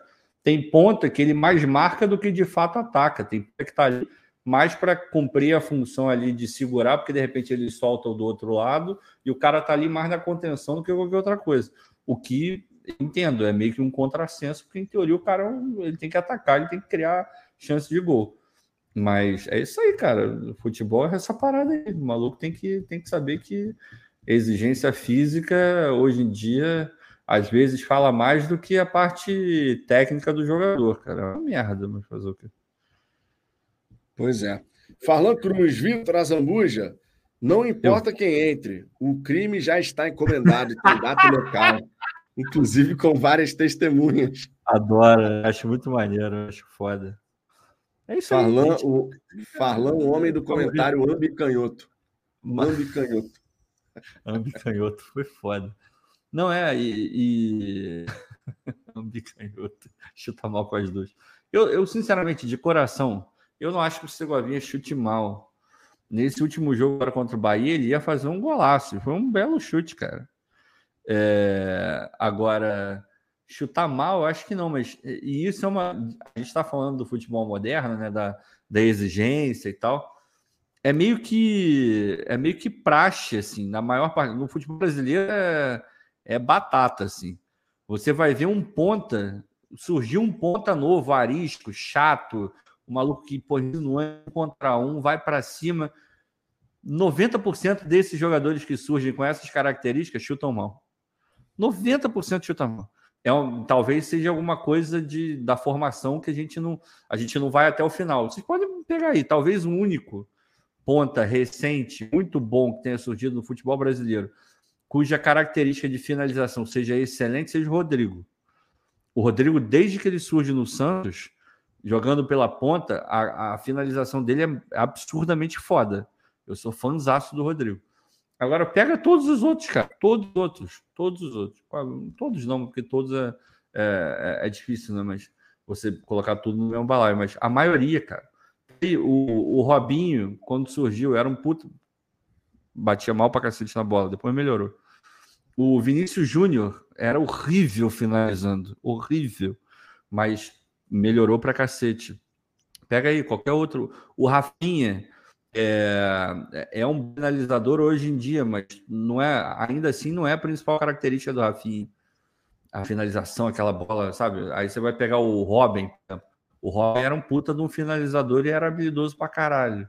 Era o que o ponta deveria ser, o supra-sumo do ponta. É o que todo treinador adoraria ter ali, é, em termos ofensivos, é um ponta como o Robin. Mas a, os outros, nossa, mas eles finalizam muito mal. A maioria finaliza mal. O Michael, que jogava no Flamengo, chato pra caralho. Levava todo mundo no um contra um. Vai ver a finalização ruim, ruim. Aí pega o Vitor Sá, também chato. No um contra um é chato. Vai pra lá, vem pra cá, dribla, mas várias vezes ele já falhou aonde?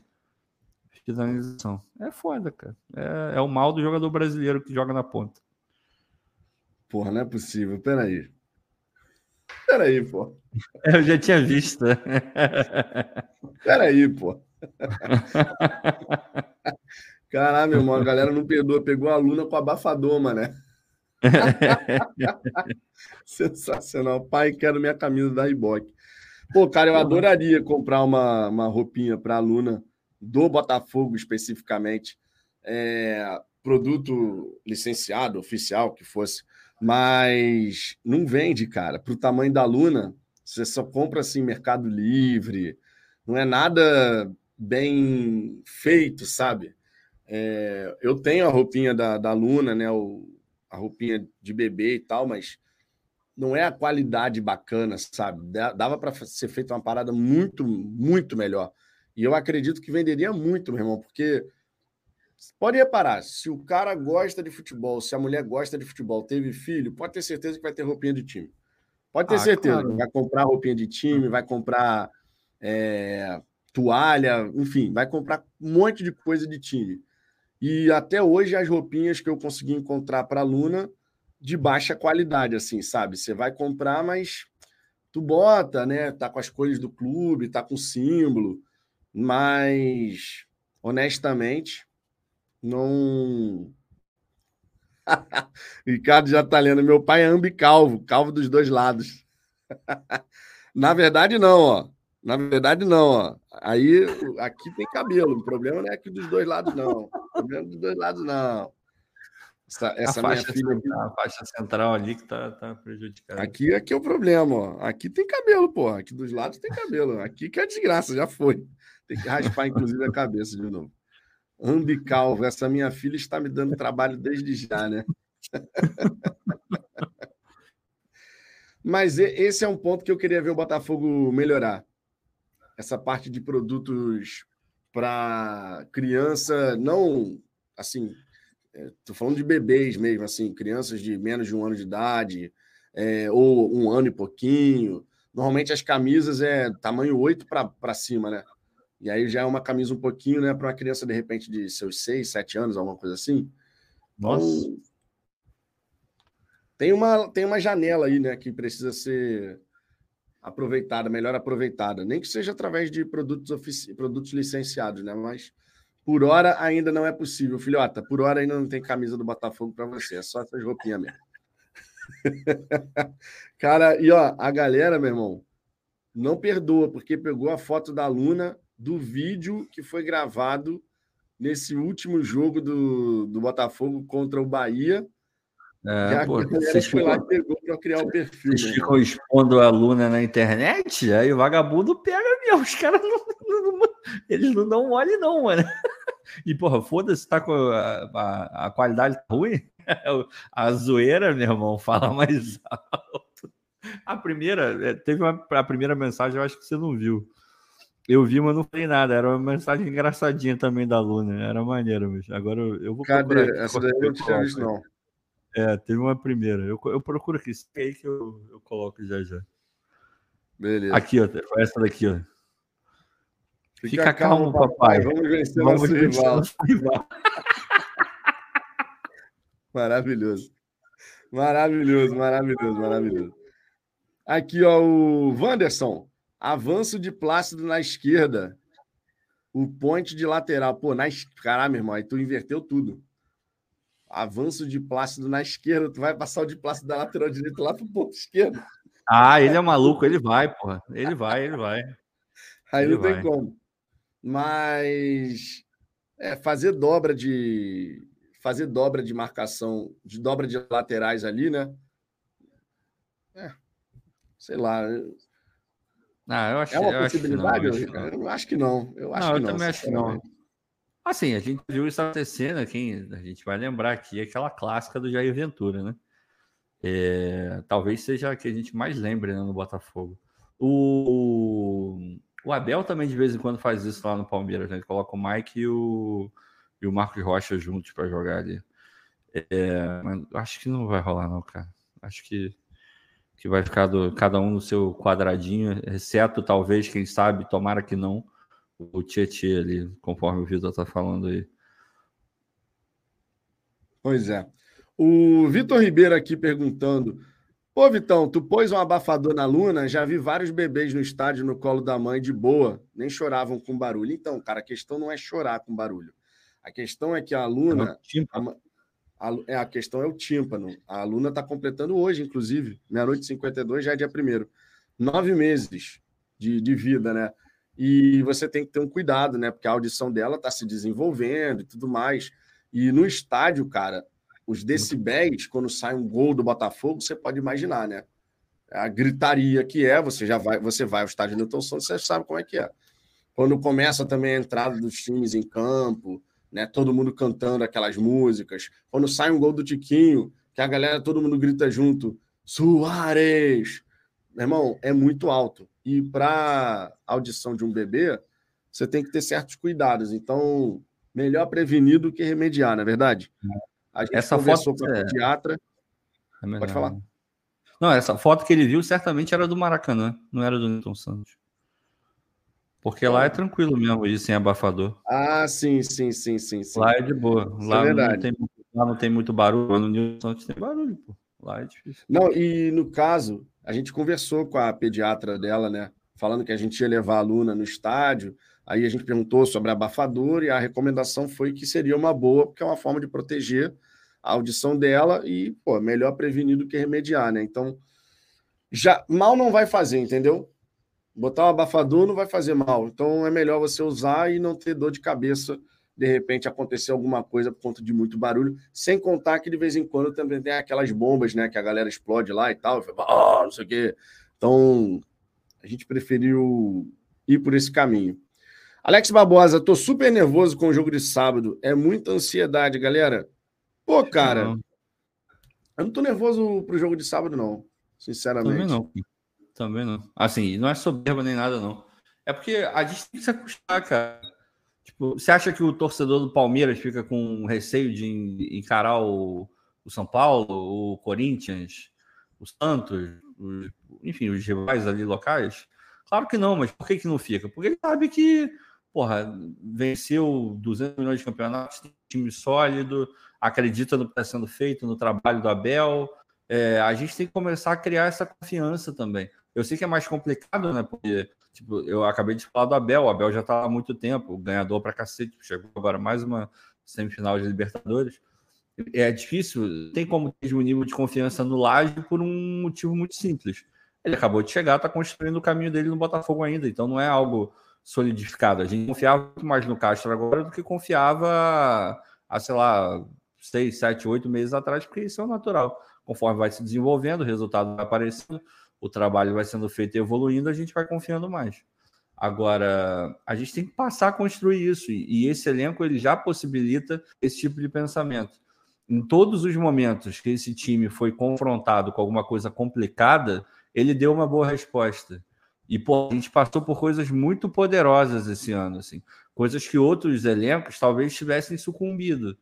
É você olha, porra, você perde o seu treinador, você tá bem, ganhando todos os jogos, virou a máquina de ganhar o jogo, líder isolado no campeonato, dando tapa na cara de todo mundo, ganhando Palmeiras de fora, não sei o quê. E você sabe que muito disso é fruto do trabalho que está sendo feito no dia a dia ou seja, tem alguém fazendo esse trabalho, no caso era o Castro, e a comissão. Do nada você perde esse cara, aí vem um interino, que, porra, tu não, não sabia quem era, vem da França, não sei o quê, você coloca lá, e ainda que você não fraqueja, ganha todos os jogos com esse cara, aí chega o Bruno Lage, na campanha do brasileiro, você continua mantendo ali a, a boa distância, ganhando jogos em casa. Meu irmão, precisa mais o que para provar que esse time é confiável? Então, é isso que a gente tem que, para tentar equilibrar, e é natural que a gente é, ainda tenha um pouco desse frio na barriga por conta de todo o histórico que, que o Botafogo é, tem, mas a gente tem que tentar racionalizar essa história.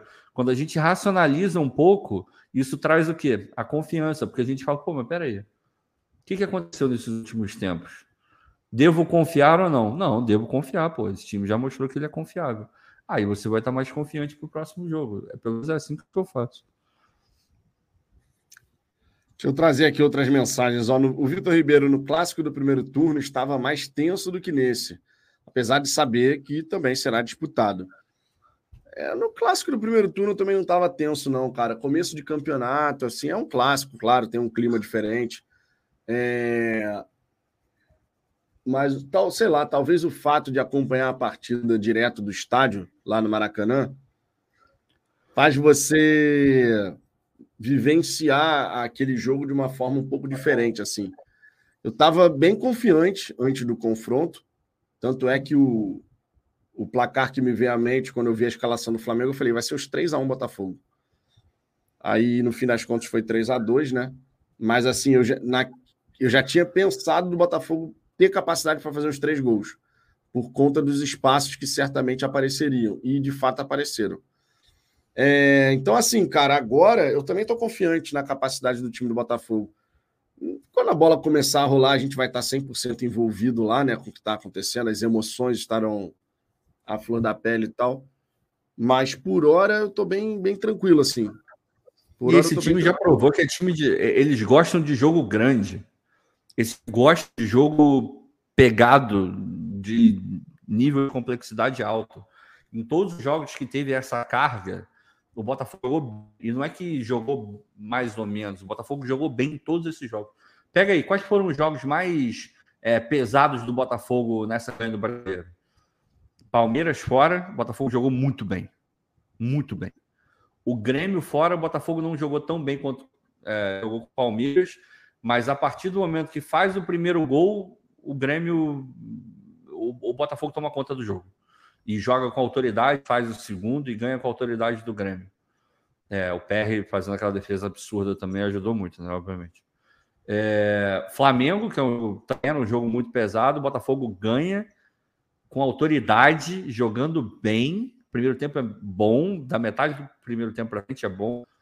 É, o segundo tempo tem a expulsão do Rafael, ainda assim a gente consegue fazer gol e segurar e, e ganhar o jogo. Partida brilhante do Tiquinho, exuberante do Tietchan também, fazendo uma jogada de ponta né, para o gol do Tiquinho, ponta direita. Olha, olha o Laje vendo o replay é, então foi mais um jogo chave para cacete do Botafogo desse brasileiro. Mais algum outro que, que te chame a atenção? Jogo importante, pesado? Fluminense Cara, em casa, é clássico, né? É, o Fluminense estava bem naquela. Estava ali também. Clássico contra o Vasco, apesar da situação do Vasco, mas era troca de treinador. É. Era um momento, um momento de possível instabilidade, né? Mas a gente passou por cima também. Em é... todos esses, o Botafogo se portou bem. Se portou bem. O PR, inclusive, no jogo contra o Vasco, o PR faz uma defesaça quando estava 1 a 0 é. É, o do Alex Foi Teixeira, a falha né? do Adrielson. O Alex Teixeira é, saiu da cara Teixeira, dele? Jesus.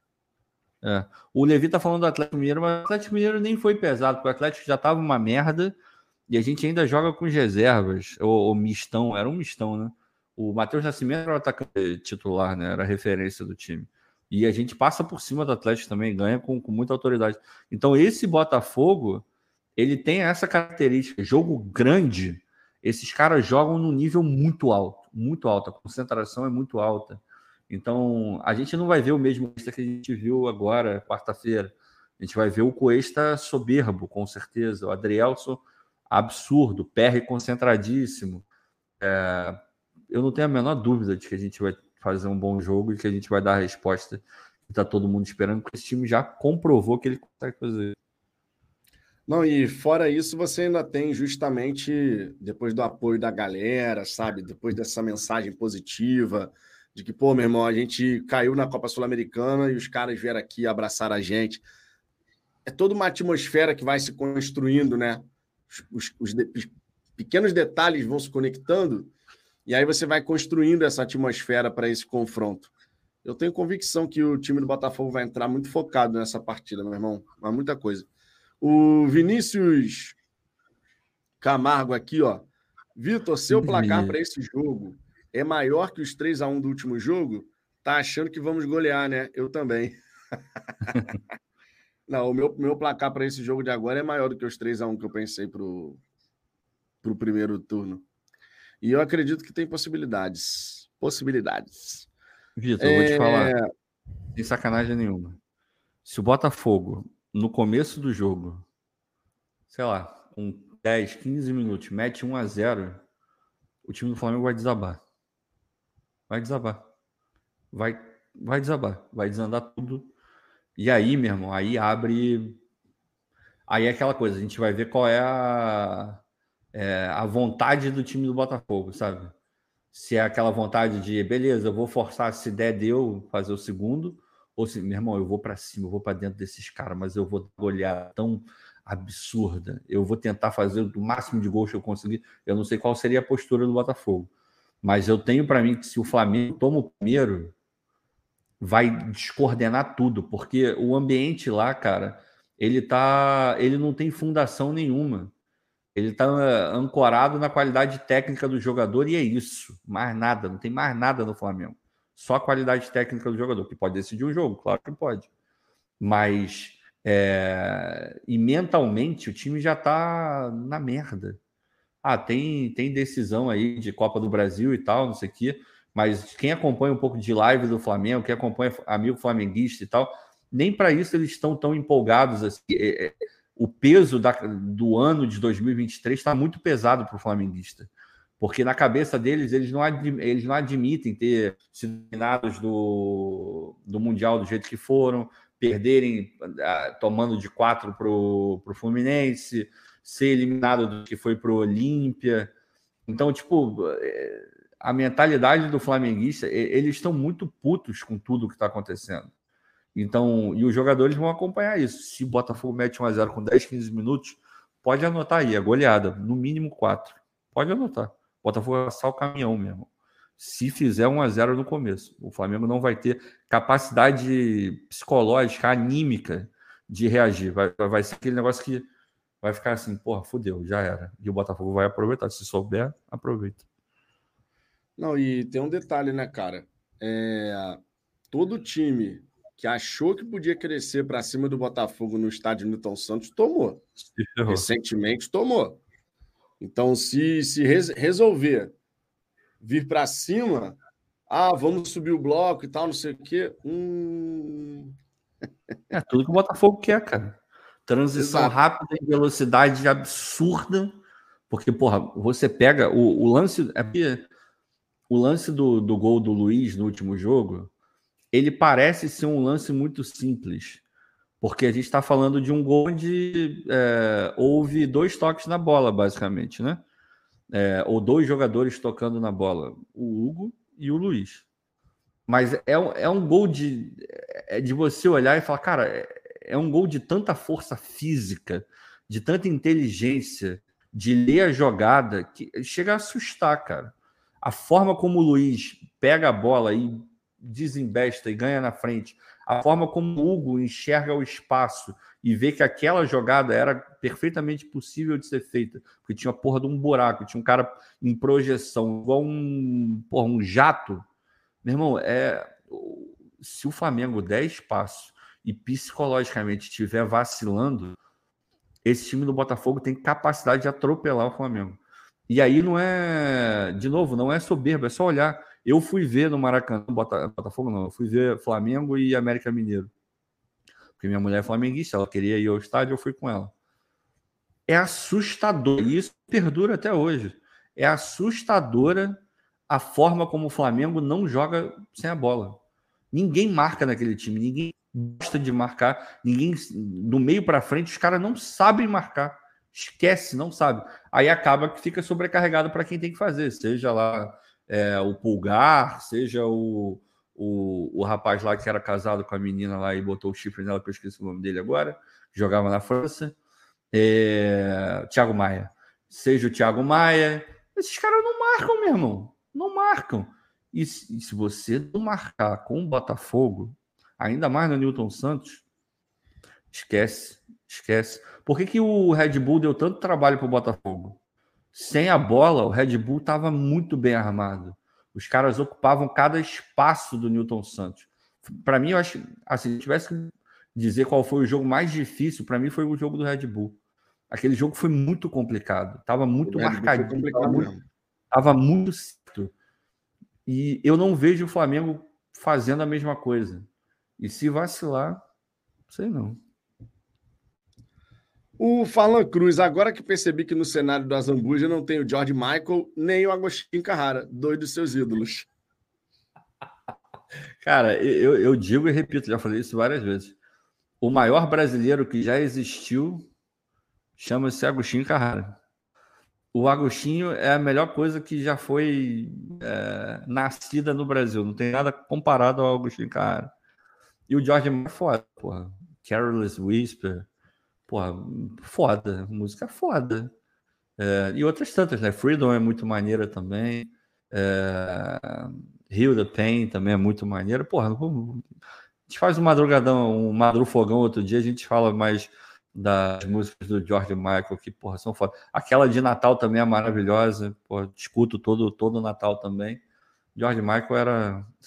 falar que ele era pica, mas é melhor não falar isso. O Luiz Gustavo, Botafogo 3 a 0 Boa noite a todos, seremos. 3 a 0 seria um placar bonito pra caramba também, né? Maravilhoso. Enfim, enfim, tá chegando a hora. Sábado, às 21 horas, tem clássico tem Botafogo e Flamengo, tem Newton Santos e terá mais uma vitória no tapetinho. Caiu no tapetinho, já era, e a gente vai seguir nessa pegada, com toda certeza. Seguinte, seguinte. Uma hora e 38 de resenha, 1 e 8 da manhã. A gente queria agradecer aqui a presença de todos vocês, de verdade, tá? É, tem sido um horário alternativo que a gente tem feito, né? Por conta do momento derradeiro aí das competições continentais, da Copa do Brasil. Todo mundo gosta de ver um futebolzinho no meio da semana, a gente também gosta de assistir. Então a gente tem colocado aí os, as resenhas para de 10 da noite para 11 e meia da noite. Fica um pouco mais tarde, ruim para algumas pessoas, mas em breve, terça e quinta vai ficar folgado, né? Porque a gente vai ter a decisão aí de, dessas partidas, dessas competições, e aí a gente volta para o horário das 10 da noite normalmente. Beleza? Recadinho final, Ricardo? Não, tá todo mundo falando aí do Gabriel Pires no meu cenário. Eu, eu, eu, não escondo de ninguém, o Gabriel Pires é maravilhoso. No outro dia foi até engraçado. É, tava vendo o jogo do Botafogo, né? Aí o Gabriel foi substituído, ou ele entrou, agora eu não lembro mais, não lembro qual foi o jogo. Aí a Manuela tava vendo o jogo e falou: Nossa, esse cara é muito forte, né? Aí, tipo assim, ela, depois que ela falou, ela olhou pra minha cara no, no, no seguinte sentido: Porra, acho que talvez eu não, devesse, não deveria ter falado isso, né? De repente pode ficar meio bolado, não sei. Aí, aí eu falei: Forte? Porra, o cara é rasgado, gostoso pra caralho, mano. Porra, maluco mó lindão, mano. Ainda joga bola, porra. Aí ela olhou pra minha cara assim, do tipo, ah, então tá, né? Então tá bom. Aí eu, você nunca viu o Gabriel, cara? Como é que você nunca viu o Gabriel? Você nunca viu o Gabriel na praia de sunga? Que isso? Ela olhando pra minha cara assim. ah, cara, o Gabriel é foda. Eu, eu amo o Gabriel. Eu acho que ele joga muita bola, assim. É, é pena que eu, eu não sei se o Botafogo vai comprar o Gabriel, mas e fisicamente essa temporada foi realmente complicada. Mas, meu irmão, para mim, ele ele entende muito de, de futebol, cara. Entende muito de futebol. Joga demais, meu irmão. E quando Joga tá muito. bem fisicamente. Porra, tá bem não, fisicamente, fisicamente tá sempre bem, Vitor. Tá sempre bem. A Zambuja, quem era a música inspiradora do Vitão na adolescência? Pô, irmão, eu não sei. A Aline tá dormindo? Eu posso falar qual era a tua música inspiradora? Na essência. Pô, agora eu fiquei até curioso, porque nem eu sei. então, então no, no, no Madru Fogão desses aí, eu vou revelar quem, é, quem era a musa inspiradora do Vitor. Não era a Emanuele, não. A Emanuele era só um, um. Como é que eu vou dizer? Era só o descobrimento do, do Vitor moleque, se conhecendo ali. É, era um, foi ah, não. Coisa na, de, eu lembro, eu lembro, eu lembro de, de duas que eram sensacionais. Luana na, época, na nossa época de na nossa época de adolescente, minha Nossa Senhora, chamavam muito a atenção, que era a tiazinha. Porra, a tiazinha era foda. Né? tiazinha né? era foda. E a feiticeira também, que na época da nossa adolescência não era malhadona não, ela estava começando ainda. Porra, é, cara. E era muito foda também. É, eu vou te falar, eu, eu, eu, eu, confesso, eu achava, porra, não vou negar aqui, pô, tiazinha era maneira, feiticeira era muito legal também. Mas é, eu, eu sempre fui mais para uma área mais alternativa, assim. Eu acho que a minha principal zona, assim, minha, eu, cara, eu acho que é a Luana Piovani. A Piovani era, nossa, a Piovani era muito bonita quando era nova, né? Ainda continua bonita, mas a Piovani era um, um espetáculo, assim. Era bizarro. A Luana, a Luana Piovani sempre foi bonita mesmo. Porra, a Piovani, é, a Piovani era. Puta, caralho, difícil, cara. Agora, a, meu irmão, a Letícia, a Letícia Spiller também era um espetáculo, tá? Não, a Letícia Spiller até, porra, ela tá conservada, né? Até hoje ela tá no, no formol ali, Letícia bizarro. Spiller. Ela continua muito bonita, né? Alessandra Negrini também, maneira. Alessandra Negrini, porra, a mulher não envelhece, né? Forte, forte, forte. Carolina Dickman é maneira. Não, eu nunca Carolina fui Dickman muito é fã da Carolina Dickman, não, cara, de verdade. Assim, era legal e tal, mas nunca fui tão fã assim, não. Mas a, a Lana Piovani era, era bizarra. Porra, era bizarra mesmo. A Dani Bananinha também era bonita. Também, também. Não, não, não, não, não, não, não, não, Vitor. Aí não, aí não, não. Bonita, bonita, não. Bonita, não, não, não tô falando do conjunto da, da obra. Ah, conjunto, conjunto o Farlan, o Farlan trouxe a Tami, a Tami, a Tami era. Era, a Tami era mais pro Cláudio. O Cláudio gostava muito da Tami, ele falou outro dia pra gente. é, o Tami era. A, o Tami não, a Tami, né? Agora virou. A, qual, não, qual, trocou de nome? Ainda é Tami? Eu não, sinceramente, verdade, eu não, não, não sei. sei. Sinceramente, não faço ideia. Porque é, se assumiu agora, agora não, bastante tempo que fez a transição, né? Eu não lembro se trocou de nome. Mas, pô, na época, mano, pô, eu lembro que quando saiu na, na revista lá, foi um negócio, né? Era, foi um alvoroço, foi um alvoroço. É, eu nunca, eu nunca fui muito fã da, da, da Tammy Gretchen, não. Cara, na moral, o Farlan. O Farlan hoje tá inspirado, meu irmão. O Farlan, meu irmão, o que, que você tomou hoje, cara? Qual é, cara? Qual é? Caraca, cara? meu irmão. O Farlan tá Qual é, inspiradíssimo, é, mano. Qual é? Que que é isso, cara? Aqui o Farlan. Porra, tu vai... O Farlan. O Farlan. Tu vai cancelar todo mundo, cara. Não faz isso, não. Porra, não. Caralho, é. irmão, na moral. O Farlan tá inspirado hoje. É... Enfim, Ai, a Alessandra gente... Negrini tem 53 anos. A Alessandra Negrini é, é surreal. Pode. A Alessandra Negrini é surreal. Pô, a mulher não é envelhece. É a mulher não envelhece. É impressionante. Que isso? Outro dia eu vi um vídeo mostrando a, a, a mudança da Alessandra Negrini ao longo dos, dos anos assim. Meu irmão, é surreal, cara. O, o tempo vai passando e a mulher não muda. tipo assim, cara, meu irmão. Não é possível, é. 53. Não, a Alessandra Negrini é um caso a ser estudado. É um caso a ser estudado. Porque, cara, os anos vão passando e a mulher não muda, mano. A, mulher não muda, a, a, Letícia, a Letícia também tá na mesma vibe, né? Ela tá. Também a, Letícia, tá... a Letícia Spiller, porra, a Letícia Spiller, eu acho ela muito bonita. Eu é, não, acho ela é bonita. Muito bonita. Muito bonita. Quem tá, indo, quem tá indo no mesmo caminho, acho que é a Grazi. A Grazi tá indo pelo mesmo caminho. Porque, pô, a Grazi já passou dos 40 já. E, e também tá, tá conservadaça, assim. Tá com, tá com a cara praticamente igual, assim, né? Uh, mas, enfim, É porque é foda, né? Tem, é muito. Acho que é muito do, do da pessoa, né? Tem, tem, ó, tem uma galera que envelhece mais rápido, uma galera que envelhece menos rápido, tem cuidados que as pessoas têm ao longo da vida, e isso faz uma puta não diferença, né? Mas casos assim realmente chamam muita atenção. A Alessandra Negrini é bizarro. Ela é bizarro. Ela é bizarro. Com certeza. Caralho, na moral, mano. Mas, mamãe tá pedindo pra você dormir. O papo tá ficando. Na moral, mano. Olha a Luna, mano. A Luna já tá muito adulta já, mano. Tá igual aquela menininha do... a Luna já até digita, mano, no, no chat do YouTube. Eu não, estou, digita, eu vou ter um problemaço, mano. o dedinho assim, né? teclado que passa o dedinho. Porra, já... Ai, meu Deus do céu. Cara. E, gente, ó, depois desse pedido aqui da minha filha falando que eu tenho que dormir, que o papo tá ficando estranho, Vou me despedindo de vocês. Tá? O Guilherme meteu uma Sula Miranda do nada, assim. só jogou a rainha dos caminhoneiros. Na Ó, moral, cara. A gente está partindo. A gente está partindo. Roberta Miranda. Caralho, mano. Os caras estão desenterrando mesmo. Paula Toalha, Paula Toalha. Irmão, abriu a porta. Abriu a porta, esquece, mano. Esquece. Abriu a porta, esquece. Forte. Forte. Estamos indo nessa, minha gente. 1h16. É, queria agradecer demais a presença de vocês por aqui.